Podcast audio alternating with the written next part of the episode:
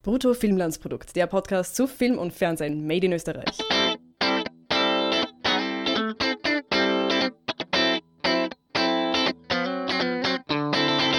Hallo und herzlich willkommen zu einer neuen Folge Brutto Filmlandsprodukt, der Podcast zu Film und Fernsehen made in Österreich.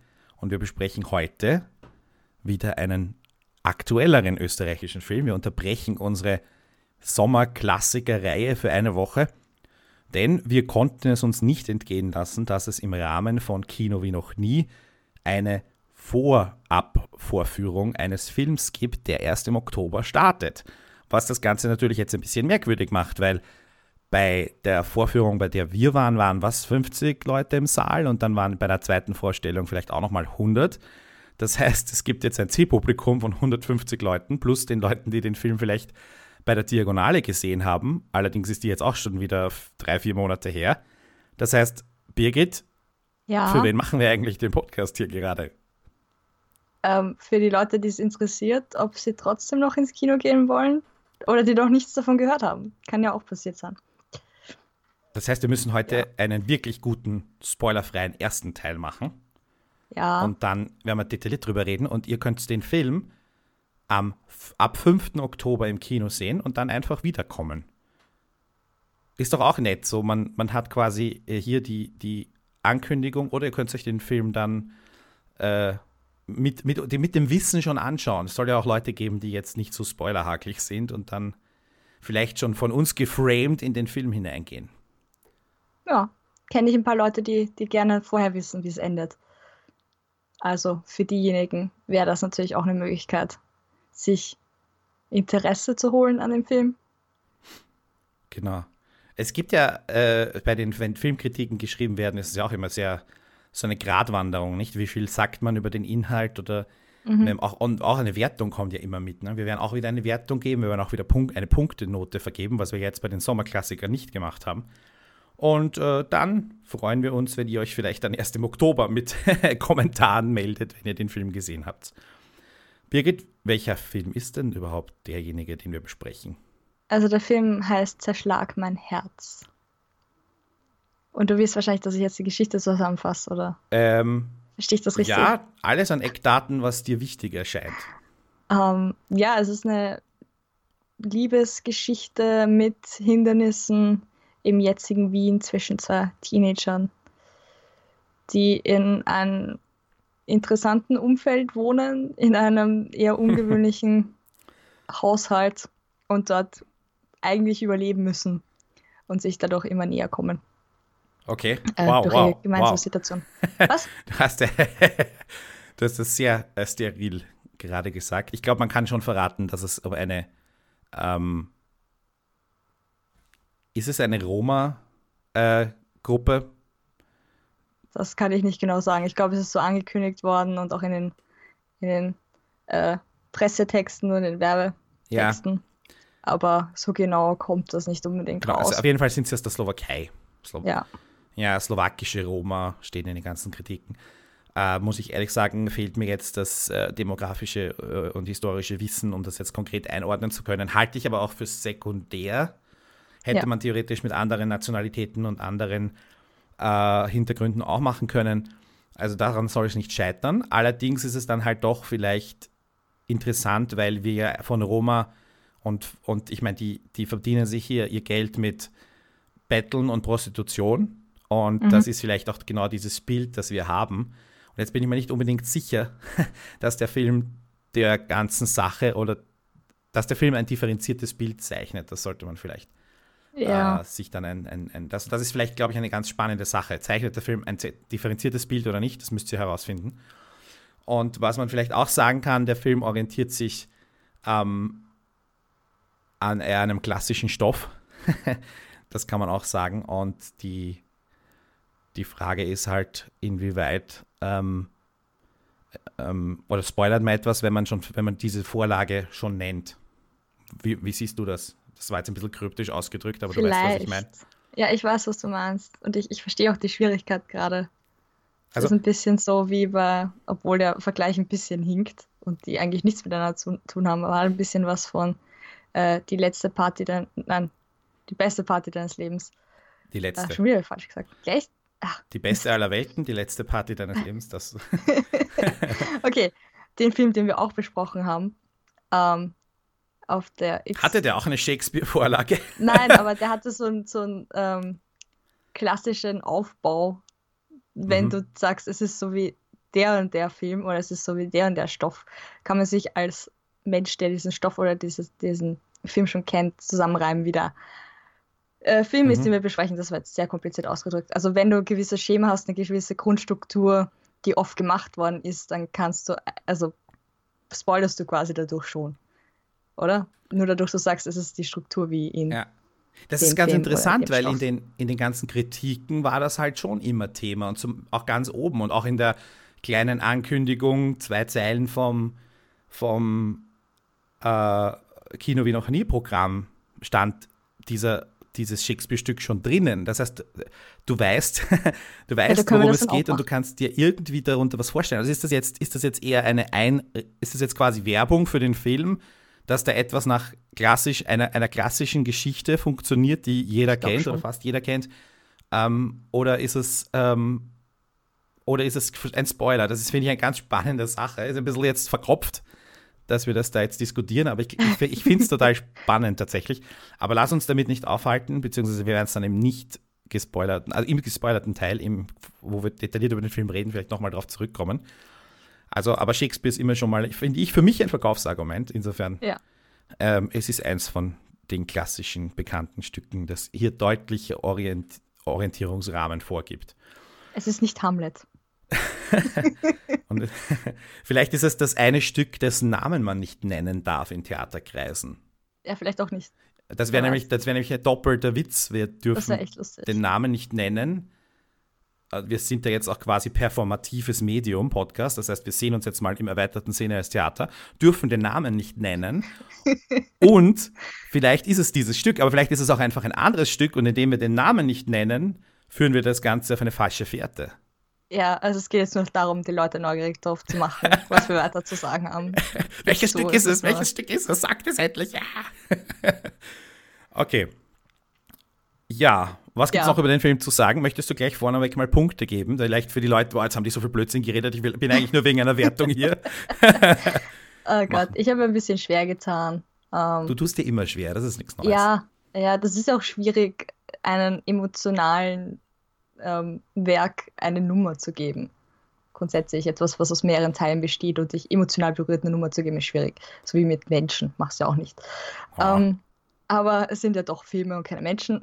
Dementsprechend, ähm, ja, ich würde sagen sechs Punkte. Mhm. Wirst mir wahrscheinlich widersprechen.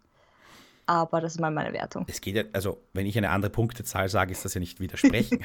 nicht notwendigerweise, Nein, du oder? oft klein. Ich, du meinst, ich bin nicht so großzügig mit meinen Ja, Punkten. genau. Ich habe tatsächlich lange darüber nachgedacht. Und im Großen und Ganzen war ich eigentlich schon zufrieden mit dem Film. Also, mhm. wir werden dann eh noch genau reden, was die ganzen großen Fehler sind. Aber ich, ich sage immer, Kontext gilt es zu berücksichtigen. Und insofern ähm, würde ich auch so in der Gegend von sechs Punkten dann mhm. wieder mich wiederfinden. Interessant. Ja, also über, also deutlich auf der guten Seite. Ein zweites Mal würde ich mir nicht anschauen. Also, das mhm. ist immer mein, mein Hauptkriterium eigentlich. Kann ich aus dem Film noch was herausdestillieren? Ist noch was, was mir entgangen ist?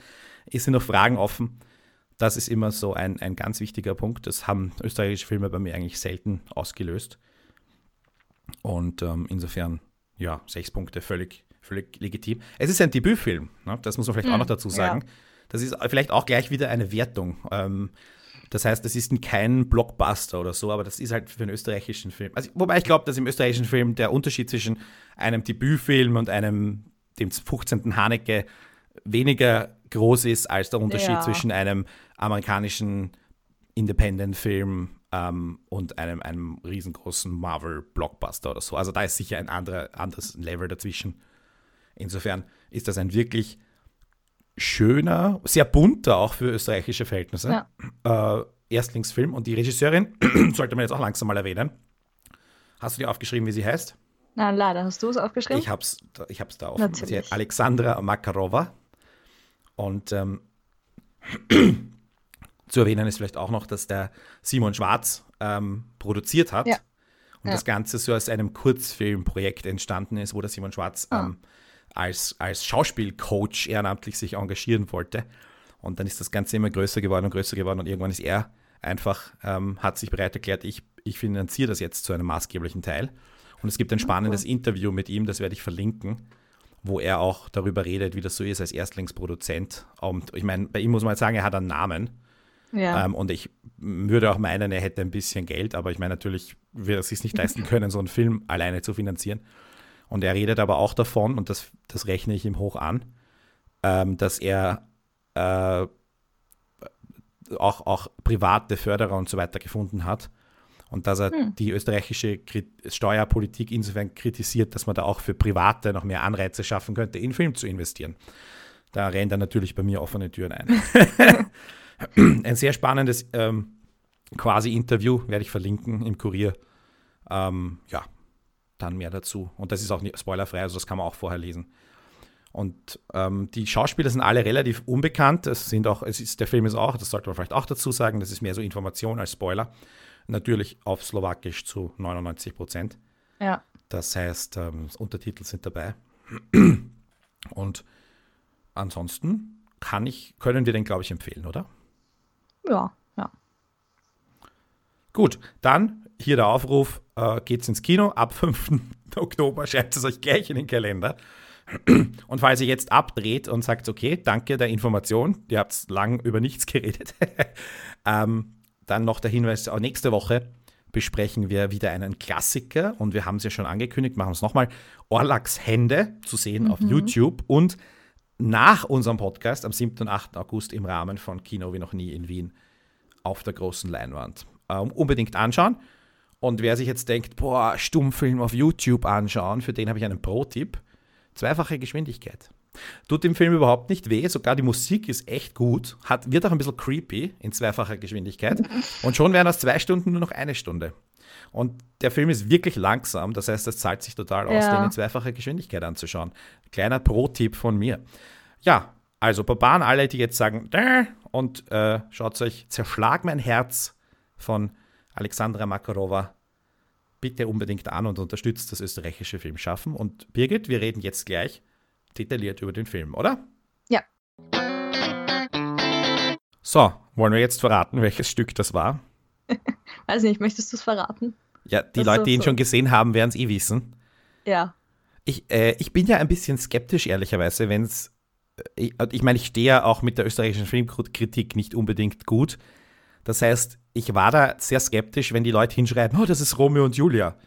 Aber es ist voll Romeo und Julia. Ich war, ich war total skeptisch und ich war, hatte, ich, ich will nicht sagen Vorurteil, ein Vorurteil ist ungerechtfertigt. Ich hatte ähm, berechtigte Vorurteile, also berechtigte Vorahnungen, dass der daneben gegriffen ist, weil äh, und das ist ja generell so ein Problem in der österreichischen Filmrezeption. Natürlich liegt das, ist das auch bei den, bei den normalen Zuschauern. Dass zu viel ist, verglichen wird, oder? Ja, das, nein, nicht zu viel verglichen wird, aber dass einfach falsch verglichen wird. Nur weil sich ah. zwei Jugendliche lieben und diese Liebe ein bisschen unerwünscht ist, ist es nicht Romeo und Julia automatisch, ja.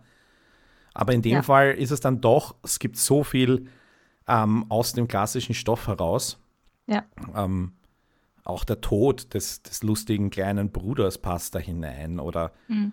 ähm, also insofern ja, absolut. Kann ich, äh, muss ich meine quasi meinen Vorteil zurücknehmen. Wie sinnvoll es ist, sich unbedingt in die Kritiken reinzuschreiben, da bin ich mir nicht so ganz sicher. Ja, ich weiß nicht, also ich würde jetzt auch sagen, ich finde, es ist ein super Film, um jüngeren Leuten Romeo und Julia näher zu bringen.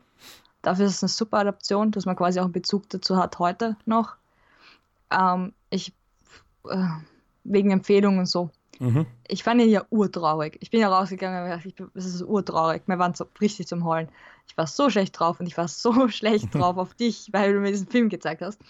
Ähm, und ähm, jetzt weiß ich nicht, ob ich das jedem empfehlen könnte, aber Leute, die entweder jungen Leuten, vor allem auch im Unterricht, vielleicht Romeo und Julia näher bringen wollen, ist das ein super Film dafür. Und auch Leute, die einfach den Stoff mögen, finde ich auch, ist eine gelungene Adaption. Für Leute, die sich nicht gern traurige Filme anschauen wollen, ist es echt nichts. Es ist einfach zu deprimierend. Oder österreichisch. Nein, es ist nicht einmal österreichisch. Ich fand, es hat etwas extrem ähm, Indie-Festival, auch also internationale Festivals, wo du halt aus verschiedenen Welten, äh, verschiedenen Welten, verschiedenen Ländern Filme siehst. Davon hat es irgendwie, es hat mich sehr stark an, an so Erfahrungen erinnert. Mhm. Ich finde schon, es hat eine eigene Sprache. Also es ist, es, es spielt in Wien, aber ich finde nicht als so einen wienerischen, österreichischen Film bezeichnen, weil dafür ist er dann doch zu bunt. aber die Figuren, die wir sehen, sind schon Figuren, die so in Wien auf der Straße sind. Ja, das stimmt. Also die, stimmt. die bettelnden Jugendlichen, die, die, auch die Prostituierten natürlich, die, und natürlich sind die Prostituierten in Wien zu einem großen Teil aus dem Osten. Das stimmt. Also die, die, da, da war jetzt, glaube ich, nichts falsch dran. Nein, nein, nein. Äh, es ist jetzt ein, ein, ein nicht, definitiv nicht bürgerliches Wien. Das ist vielleicht der Unterschied ja. zu dem, was wir sonst sehr oft im österreichischen Film sehen, wobei ich da auch behaupten würde, dass es in den letzten Jahren definitiv eine Gegenbewegung gibt, speziell von ähm, Regisseurinnen und Regisseuren mit Migrationshintergrund, die mhm. eben auch Geschichten mit Migrationshintergrund erzählen, die aber halt in Wien spielen, was völlig okay ist. Nicht, aber die sind halt irgendwie selten, selten lustig. Das haben sie wohl auch alle gemein. Vielleicht ist einfach die, oh. das Leben mit Migrationshintergrund wirklich einfach nicht ich lustig. Ich glaube, Europa ist grundsätzlich nicht so lustig. Oder? Also. ja, okay, ich weiß es nicht. So die meisten Kontinent. europäischen Filme, vor allem Indie mhm. und, und Drama, wenn wir es mal so nennen wollen als, als Kategorie. Ähm, also denkst du bei Europa oder denkst du bei europäischen Filmen an witzige Filme, wenn man mal Frankreich vielleicht außen vor lässt? Hm.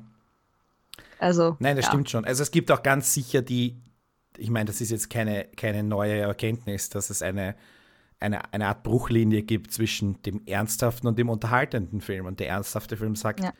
ähm, wer, wenn gelacht wird, ist es kein ernsthafter Film mehr, fertig. Und damit ist es kein, äh, ist es ein Unterhaltungsfilm und gehört halt, ich weiß nicht, ins, ins Fernsehen oder was auch immer. Also da, ja, das, das, das mochte ich so wie bei dem Interview mit der Ines, das du geführt hast, wo sie gemeint hat, sie hätte gerne mehr so Mischformen. Ich hätte auch gerne mehr Mischformen. Mhm. Ich will nicht auch nur traurig sein, wenn ich ins Kino gehe, komm schon. Und ich finde auch bei so tragischen Situationen ähm, kann es auch lustige Momente geben. Wobei, muss schon sagen, es ist nicht dauernd durchweg deprimierend, aber es ist halt schon eine ziemlich ausweglose Situation, die die zwei Jugendlichen da haben. Aber es ist ja auch Romeo und Julia. Ne? Wir wissen ja alle, wie es ausgeht. Dementsprechend. Ja, das, aber gut, das weißt du ja während des Films nicht. Eigentlich, eigentlich spoilert dich der Film ja zwischendurch mit seinen Zwischentiteln, ne? Ja. Der, ja, der kündigt ja. einen Tod an. Mhm. Das ist natürlich, oh, Leute. das habe ich, hab ich mir schon gedacht. So, das Einzige, ja, das Einzige, was mich quasi gerettet hat, ist, dass ich nicht wusste, wer Sandokan ist, weil ich den Namen nicht gehört hatte. Aber jemand, der besser aufgepasst hätte als ich, der hätte ja, dann schon geahnt, ah, der kleine Bub geht drauf, oh nein. Das macht es ja nicht weniger tragisch. Das macht es nicht weniger tragisch. Ähm, ja, aber ich fand das auch sehr, ich weiß nicht, ob ich das osteuropäisch nennen würde, aber das hat halt irgendwie, es hatte schon eine eigene Erzählstruktur oder eine Erzähltechnik, die ich finde schon eher in den Osten passt, ähm, die halt nicht so trocken ist wie der österreichische Film. Mhm. Und bunt und farbenfroh und lebendig, aber doch traurig sein kann. Und ich fand das halt da sehr stark und ich finde es auch gut, aber ich frage mich dann halt, ähm, wie viel Österreich ist da wieder drinnen? Wenn wir wieder mal diese, diese, ich weiß nicht, dieses Gespräch führen wollen. Ich weiß nicht, mhm. ob das schon zu früh kommt im Podcast, aber also, was denkst du? Ja, ich weiß nicht. Die, ich meine, was, es war irgendwie ganz okay, mal ein paar andere Orte von Wien zu sehen oder ja. dass irgendwie das Ganze sicher an sehr bekannten Linien, ne? Karlsplatz und ja. ähm, Also das Setting waren fix Wien. Ja, und ich, ich habe auch irgendwie das Gefühl gehabt, dass sie sehr viel so quasi nicht mit Drehgenehmigung, sondern einfach so gedreht haben. Wir haben auch gedacht, so mit der U-Bahn-Station schwierig. Wie? Ja. Ich habe mir so eingebildet, dass der, der Typ, der vorbeigeht und ihnen was in den Becher wirft, dass ich den kenne. ich habe echt, ich mir echt gedacht, das ist ein, ein, ein, Freund von mir, wenn ich nicht wüsste, dass der vor kurzem in ein anderes Land gezogen wäre. Aber vielleicht war, ist der Film tatsächlich schon so alt, ich habe keine Ahnung.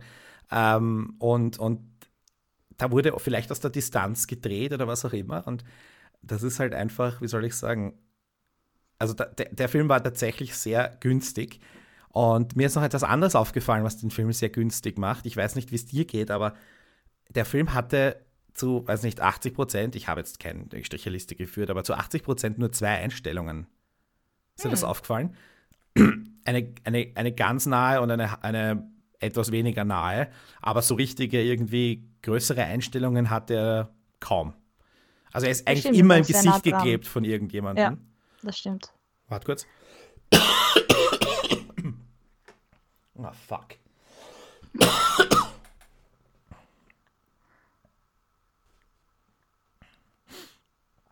Okay, ich habe gesagt, er ist immer im Gesicht geklebt von jemandem. Ja, das stimmt. Also mir wäre es so jetzt nicht unbedingt aufgefallen, weil mir das meistens bei so Indie-Filmen nicht auffällt. Ähm, aber es stimmt schon. Und ich finde es aber auch nicht schlecht. Ich, ich bin nicht, ich bin, ich mag Close-Ups. Das ist eine meiner Lieblingseinstellungen. Aber die ganze Zeit. Ja, aber es, ich fand es nicht so schlimm. Also ich fand's, ich fand's okay. Ging ja auch um die Personen, ne? Es ist ein ziemlich, ziemlich low concept quasi, wenn man das so sagen darf. Ja, aber also auch sehr nah an den Menschen. und low budget, ne? Weil du einfach Ja. dir den Hintergrund sparst, den Hintergrund herzustellen. Ganz ziemlich viel, ziemlich viel ähm, quasi verzichten. Also der, der, der Film war sehr ausstattungsarm, bis auf in der Slowakei. Aber ja. Wie äh, hast du diese Jungschauspieler gefunden, um jetzt irgendwie das Thema mal vielleicht ein bisschen auf, auf das Neue an dem Film zu bringen? Weil das waren ja doch alles relativ unbekannte Schauspieler insgesamt. Und speziell die beiden Hauptrollen waren ja quasi frisch von der Straße weggecastet. naja, Aus der wirklich. Schule eher so, oder? Aus der Schule. Bei irgendeinem Wettbewerb haben sie die irgendwoher. gefunden. Irgendeinem Straßenmusik- oder Straßentanzwettbewerb, irgendwie sowas. Okay. Und haben beide auch keine äh, Ausbildung. aber also- singen konnten sie. Ja, Also meinst du jetzt Schauspielausbildung hatten sie keine? genau. Ja, okay. Ja, und Schul Schule abgeschlossen offenbar auch noch nicht. Ja, aber einfach, genau. weil normalerweise schließt das ja erst mit 18 ab. Oder je nachdem. Aber wie fandest du die beiden? Ähm, ja, also ich kann nicht sagen, dass ich irgendwas negativ fand. Ich fand ihn sehr sympathisch. Sie war sehr dünn. Ähm, Ja, gut. Ja. und das war das, was ich mir gedacht habe. Sie war nicht schlecht. Ich weiß nicht. So hätte mir was auffallen sollen, was dir aufgefallen ist. Das klingt ein bisschen so.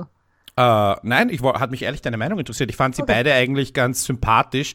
Ja. Er, er war ein bisschen, wie soll ich sagen, äh, naja, er ist jetzt nicht der größte Schauspieler aller Zeiten. Äh, Ja, aber und weißt du, was mich am meisten an ihm irritiert hat? was denn? Ähm, er schaut einem anderen in diesem Sommer sehr auffällig gewordenen Schauspieler so ähnlich. Er könnte sein jüngerer Bruder sein. Okay. Weißt du, kannst du dir zufällig vorstellen, wen ich meine? Nein, keine Ahnung. Er schaut aus wie ein junger Neymar. Das sagt mir gar nichts. ist ein Fußballer, der- Achso. Ein, Brasilia äh, wurscht, ein brasilianischer Fußballer, der in diese, bei, bei der WM auffällig wurde, indem er sich die ganze Zeit, wenn er nur kurz berührt wurde, schmerzverzerrt hinfallen hat lassen und dafür die ganze Zeit verarscht wurde. Was du auch nicht überzeugend fandst an Schauspiel, äh, Schauspielleistung. Deswegen sage ich ja, er ist schauspielerisch auffällig geworden. Also, ich würde Roman Pokuta heißt er übrigens, der junge Mann, der den Pepe Aha. gespielt hat, äh, würde ich vielleicht doch schauspielerisch noch über Neymar stellen, Ja, aber so richtig ich. überzeugt hat er mich nicht. Ja. Aber er schaut wirklich aus wie ein junger Neymar. Leute, schaut euch den Bann an. Ich fand ihn irgendwie charismatisch. Ich weiß nicht. Der Ja. Das Ja. eine schließt das andere nicht aus. Ja, aber komm, Teenager spielen Teenager, da kannst du auch nicht unbedingt so viel. ja. Also Vielleicht zeigt es einfach nur, wie gut er ist, dass er einen äh, Teenager so überzeugend darstellen kann. weißt du es? Du hast Okay. ihn erst einmal gesehen. Stimmt. Nein, keine Ahnung. Das war jetzt. Vielleicht, vielleicht wird, werden wir noch Großes von ihm sehen. Ja, vielleicht. Und die äh, junge Dame heißt Simona Kovac, Kovackova, nehme ich mal an, dass man das so ausspricht. Ähm, aber ich bin ja bekanntlich schlecht darin, anderer Leute Namen auszusprechen. Ähm, auch die hat mir äh, extrem gut gefallen, also als Schauspielerin. Und ähm, muss ich sagen, beide eigentlich einen tadellosen Job gemacht. Und die Chemie hat schon gepasst zwischen den Ja, die waren beiden. total sympathisch zu, zusammen, gell? Also, das war schon arg. Weil ich Das meine, jeder für sich ist eine Sache, aber zusammen, Ja. dass sie sich harmonieren. Und da gab es so diesen kurzen Abschnitt des Glücks, ne, wo, wo Mhm. Rocky nicht da war und wo man geglaubt hat, es ist alles irgendwie gut. Und du denkst eigentlich die ganze Zeit, Leute, schnappt euch das Geld und haut's ab. Ja, aber weißt du, das fand ich so lustig bei der einen Szene, wo die in diesem Pool waren. Und er, und, und er verspricht so, ja, wir gehen dann irgendwann weg. Und ich denke mir so, Mädel, glaub ihm nicht. Er will es versprechen, aber er haltet so fix nicht. Und ich dachte mir so, wow, das ist echt ein Moment der Wahrheit in diesem Film. Männer So, sind alle gleich, oder was? Alles. Nein, aber so dieses gutherzige Versprechen wollen von etwas, was er aber insgeheim weiß, dass er nicht halten wird und sie glaubt es ihm halt, weil sie halt ein Teenager ist und doof ist und es noch nicht weiß. Und ich denke mir so, vergiss es, geh selber weg, geh, mhm. nimm das Geld und geh alleine oder mach was, weil er wird fix nichts machen. Also, ja, das fand ich dann nochmal doppelt traurig, weil ich wusste, dass das nichts wird. Obwohl er es möchte natürlich, aber wollen ist halt nicht machen. Das ist yeah. so tragisch auch nochmal. Und, und, du hast ja die ganze Zeit gewusst, dass der Onkel wieder zurückkommt und das Ganze einfach total bös endet, weil ich meine, was ja. haben sie erwartet? Da waren natürlich auch ein paar Logikfehler darin, ne? Weil haben wir, haben sie, haben sie den Tag über trotzdem versucht, Geld zu verdienen und damit sie dem Onkel irgendwas vorweisen können oder ähm, haben sie einfach nur Geld verprasst, weil dann müssen sie ja wissen, dass es einen riesen Ärger gibt. Nein, ich glaube, sie haben Geld verdient und haben davon halt gelebt und haben halt nicht so viel ausgegeben. So habe mhm. ich mir das zusammengeräumt. Natürlich gibt es dafür wieder keine Beweise, aber. Ja, also sagen wir mal so, da waren ein paar inszenatorische Lücken, die jetzt aber nicht so tragisch ja. sind. Aber ich habe halt auch schon kurz in den zaheren Momenten darüber nachgedacht. Ne? Schlechtes Zeichen. Aber prinzipiell. Auch innerhalb dieser Gruppendynamik, da gibt es diese, die, die Eifersucht, nicht der Theresa, die ähm, irgendwie halt dem, dem ihrem Zuhälter quasi hörig ist, ne? Und in ihn, glaubt in ihn verliebt zu sein und er verspricht ihr offenbar die ganze Zeit, dass sie heiraten. Und dann kommt die neue Junge, das neue Modell quasi daher mhm. und das alte Modell wird obsolet. Und, das fand äh, ich ja total komisch. Dass das so automatisch, ich fand das nicht nachvollziehbar, ja. aber gut, das war für mich so der riesige Logikfehler in dem Film, wo ich mir denke, so, wieso? Wieso nur, weil sie jung ist? Sie, ich fand sie nicht unbedingt hübscher als die andere, dementsprechend. Ja, aber, aber, es ist vielleicht auch was hm. äh, aus der Kultur, dieses, ähm, wo er sagt, ja, nein, er heiratet eine Frau und keine, keine Hure, dass vielleicht das irgendwie hm. speziell ist, was ich nicht verstehe. Aber da bin ich echt nicht durchgestiegen, so, äh, wieso die und nicht die andere, das macht keinen Sinn. Aber gut. Ja, so. Kultur, gute Frage. Ähm, und dann natürlich die, die also ich meine, was wir hier gesehen haben, was ich ja am Anfang schon angesprochen habe, da, wir haben ja alle so ein Bild im Kopf und wir bekommen das auch medial vermittelt, dass es ähm, organisiertes Betteln gäbe, ähm, mhm. Prost organisierte Prostitution sowieso, ja, ähm, und das Ganze halt eben von äh, Menschen, die teilweise in, in, in moderner Sklave, Sklavenabhängigkeit leben, was ja auch nichts anderes ist. Dein Vater hat Schulden und schickt die Kinder zum Arbeiten, ja. ja. Also das ist ja auch. Und der Film zeigt da jetzt irgendwie, dass du gar nicht, ähm, dass du hier etwas unterstützt, was tatsächlich ein Problem ist und gibt jetzt nicht irgendwie so die Möglichkeit, ähm, einem, äh, einem Bettler, den, ab, den ich ab morgen auf der Straße sehe, irgendwie in einem anderen Licht zu sehen als, ähm, hey, der macht das organisiert, der macht das äh, und der lebt dann halt auch in irgendwelchen, vielleicht in einem Zwang, der lebt in irgendwelchen abgehausten äh, Gebäuden, in irgendwo, ja, dann wird ausgeschwärmt, dann wird organisiert gebettelt und dann gibt es irgendeinen Boss, irgendeinen Paten, wo man das abliefern muss, ja, und das ist da weiß ich jetzt nicht, ob der Film dem Ganzen, also wie, ob der Film nicht lauter Klischees transportiert hat. Mhm. Und natürlich müssen wir dann wieder die Frage stellen, wie viel sind diese Klischees tatsächlich wahr? Ja? Mhm. Und gar keine Klischees. Was ja, meinst du? Wo, wobei da fand ich, bei dem Film war ja Rocky ein bisschen anders als dein Klischee-Bösewicht. Das fand ich wieder interessant, dass er irgendwie so diese softeren Momente hatte, wo er dann doch irgendwie nachgibt oder Verständnis zeigt oder du denkst, er ist irgendwie so ein komischer Typ, der zwischen, na, ich will saufen und irgendwie Geld haben mhm. und äh, krimineller Boss sein oder warum, was auch immer seine Motivation da war, äh, dann auch noch irgendwie Onkel ist oder halt ein Freund sein möchte. Also ich, ich hab, fand nicht, dass es so organisiert war und so dieses Klischee-Unterschied. Es hatte mehr einen dysfunktionalen Familien äh, Nein, nicht.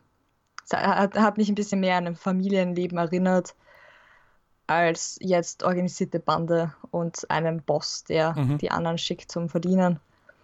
Aber ja, ja, natürlich, aber die Familie war ja quasi die, oder die Familienzusammengehörigkeit ähm, und, und ich meine, du musst dir bedenken, Familien können ja auch wie, wie Mafia-Clans funktionieren. Ja. Oder manchmal sind sie Ja. ja auch austauschbar. Das heißt, die, und die Kontrolle, die du innerhalb einer Familie hast, wenn das Familienoberhaupt einfach der absolute, die absolute Befehlsgewalt hat, das, hier ist es ja auch so. Er ist, er ist von, von Pepe das Familienoberhaupt tatsächlich, weil halt sein, ja, der Vater, also die Eltern gar nicht mehr da sind. Ähm, er ist der, äh, er ist das Familienoberhaupt von Sandokan, weil, seine, weil er eben mit quasi sein Vater, sein Stiefvater ist, nicht? Weil er mit seiner Mhm. Mutter eine, eine Beziehung hat. Dann ist, und die, die, und Jessica ist halt irgendwie so der komische Bruder Mhm. oder Schwester, je nachdem. Und ist aber auch, die hat jetzt auch nicht, ähm, die war halt irgendwie so die ganz, die rationalste von allen eigentlich. Mhm. Fand ich übrigens auch sehr gut gespielt. Martin Ja, Gabor stimmt. heißt der Schauspieler. Also, Ähm, und so unterscheidet sich dann eben das organisierte Verbrechen, wenn du so willst, oder die, der Mafia-Clan nicht mehr notwendigerweise von der Familie, dass hier die, ähm, aber ich, ich, ich finde diese, aber ging es ihm darum, sich zu bereichern? Ich habe das irgendwie nicht so gesehen, dass er sich bereichern will. Es hat eher was von wegen, er gibt ihnen quasi eine Möglichkeit, für ihre Familien in Wien Geld zu verdienen. aber das macht er doch nicht aus, aus, aus karitativen Gründen. Eh nicht, eh nicht. Wie gesagt, es war ein sehr seltsamer Charakter, sehr widersprüchlich. Ähm, was ihn wieder interessant macht als Bösewicht. Was, was natürlich auch sein kann, dass es über ihm noch eine Hierarchie gibt, die wir gar nicht Ja. gesehen haben. Nicht? Dass es Ja. noch eine, dass er nur ein Capo ist und drüber gibt es dann noch jemanden. Aber gut, ist dann Spekulation. Ja. Und tatsächlich ist es dann halt ein, ein Milieu, unter Anführungszeichen, das so nah an uns dran ist und wir trotzdem so wenig wissen. Das stimmt. Und insofern erfüllt der Film dann doch, also der Film liefert zumindest eine Gesprächsbasis. Ich muss auch sagen, mir ist mehr aufgefallen, wie ich dann rausgegangen bin aus dem Kino, was Leute eben am Betteln waren. Was du ja Hast darauf sonst. geachtet, oder was? Ja, ja. Also nicht. ah, Es ist wirklich so ein bisschen mehr in den Fokus gerückt. Mhm. Ich habe mir überlegt, ob das auch so ist oder anders oder wie die Leute leben, ob sie ein Dach über dem Kopf haben oder nicht, ob sich das ausgeht oder nicht oder warum und überhaupt. Mhm. Viele müssen Vielleicht ja Miete zahlen, nicht? werden in irgendwelchen Ja, Mehr Mehrbettzimmern untergebracht, müssen dort horrende Mieten zahlen und können halt so irgendwie davon leben. Und ähm, ich meine, da gibt es natürlich viele Varianten davon. Insofern habt die dort, also die hatten relativ viel Platz, die hatten einen Hof, die hatten, ähm, also die hatten irgendeine Art von Infrastruktur, wo man halt sagt, da haben wir jetzt auch schon in den Medien ähm, Schlimmeres gesehen. Ja. Ich weiß konkret, dass in meiner Straße ein, ein, ein Haus gab, das sehr, ähm, das eben so quasi auch ähm, eben zu horrenden Preisen vermietet wurde, weil sehr viel zu viele Leute drin gewohnt haben. Und erst als das Ganze irgendwie in der Zeitung aufgetaucht ist, wurde das geräumt und renoviert. Also, und ist jetzt ein normales Wohnhaus.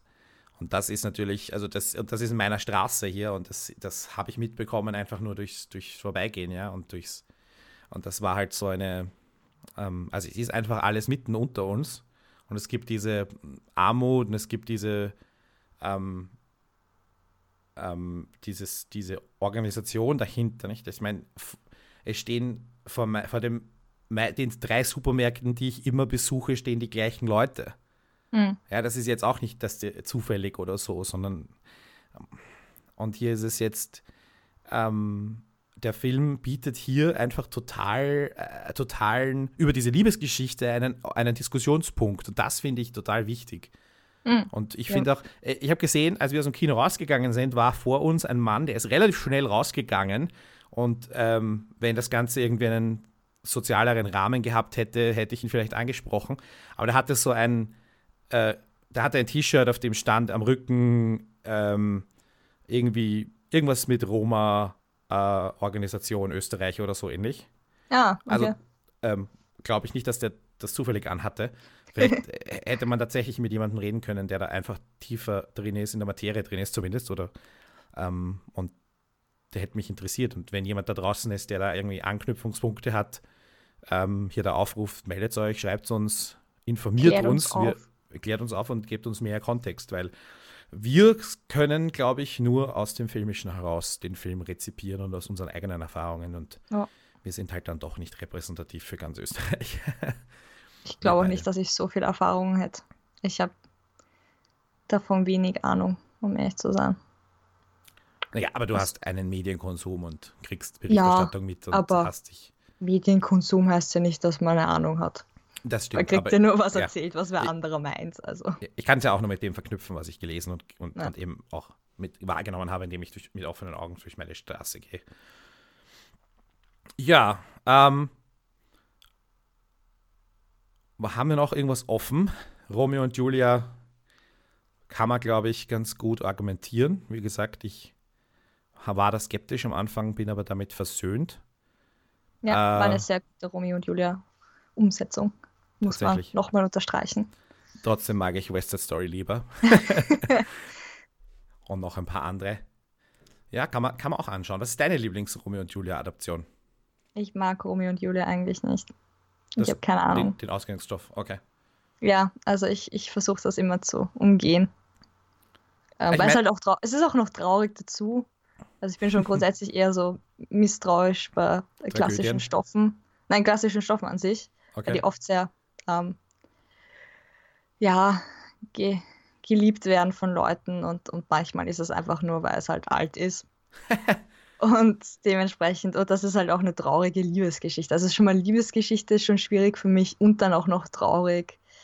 Und zwar echt traurig und eigentlich urblöd, ne? Sie glaubt halt, ähm, äh, er glaubt halt, sie ist tot im Original und sie bringt sich dann um, weil er sich umbringt. Und ja, das ist einfach aneinander vorbei.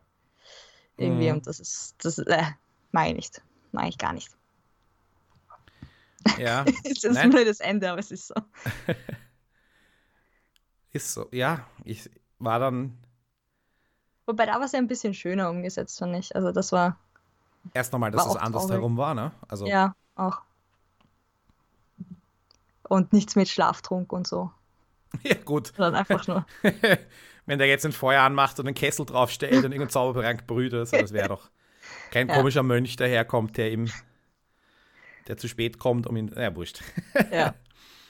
Ja, prinzipiell. Ich weiß nicht, ich mag diese klassischen Shakespeare-Stoffe eigentlich schon sehr gerne. ja, ich mag Ich- Hamlet. Ich finde, ich finde, ähm, ich mag auch den Unaussprechlichen äh, Ah, ja, sehr gerne. Aber die Frage ist halt speziell für Österreich, hm, ob wir nicht, ob es nicht auch andere Stoffe gäbe, so klassisch österreichische Stoffe aus der Geschichte zum Beispiel. Was, Wo man- Liebelei? Hm? Liebelei von Schnitzler. Nein, Stürzt sie sich auch die Treppen generell. runter. Nein, ich muss jetzt auch nicht Tragödien sein oder so.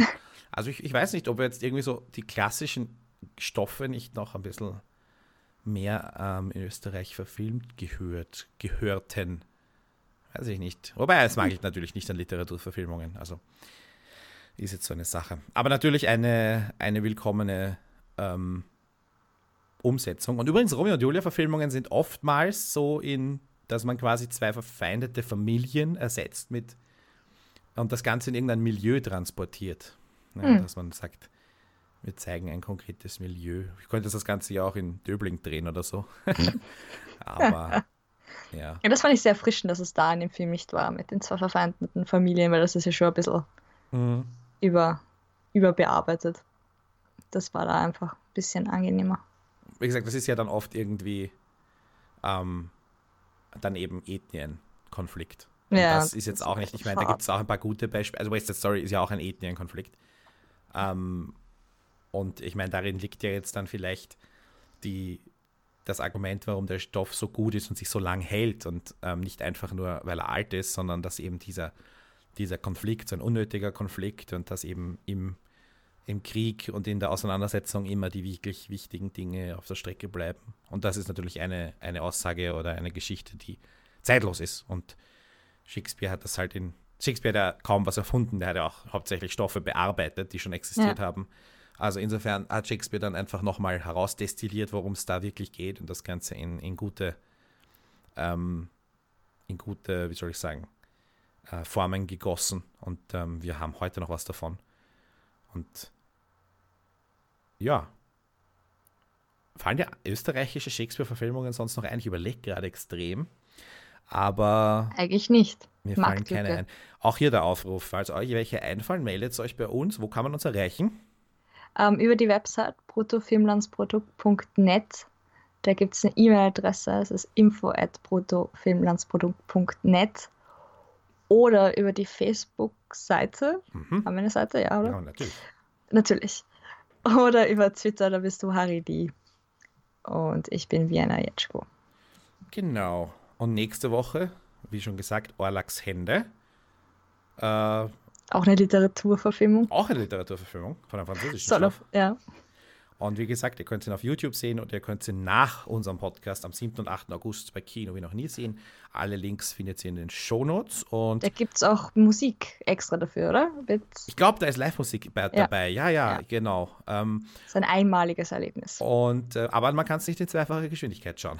Ja, ja. Und ähm, ja, ich höre jetzt auf zum Reden, weil äh, ich bin leider immer noch nicht stimmlich 100% und habe hab auch jetzt einige Male wieder gehustet. Und ähm, muss jetzt aufhören. Birgit, es war mir ein Vergnügen. Mir auch. Äh, und es tut mir leid, dass ich dich in diesen traurigen Film gezwungen habe. Ja, es war echt traurig. Ich hoffe, du kannst mir verzeihen. Und ich Schauen freue mich mal. auf unseren nächsten Podcast. Ja, schon mal, wie der nächste Film wird. Hoffentlich ist er nicht auch so traurig.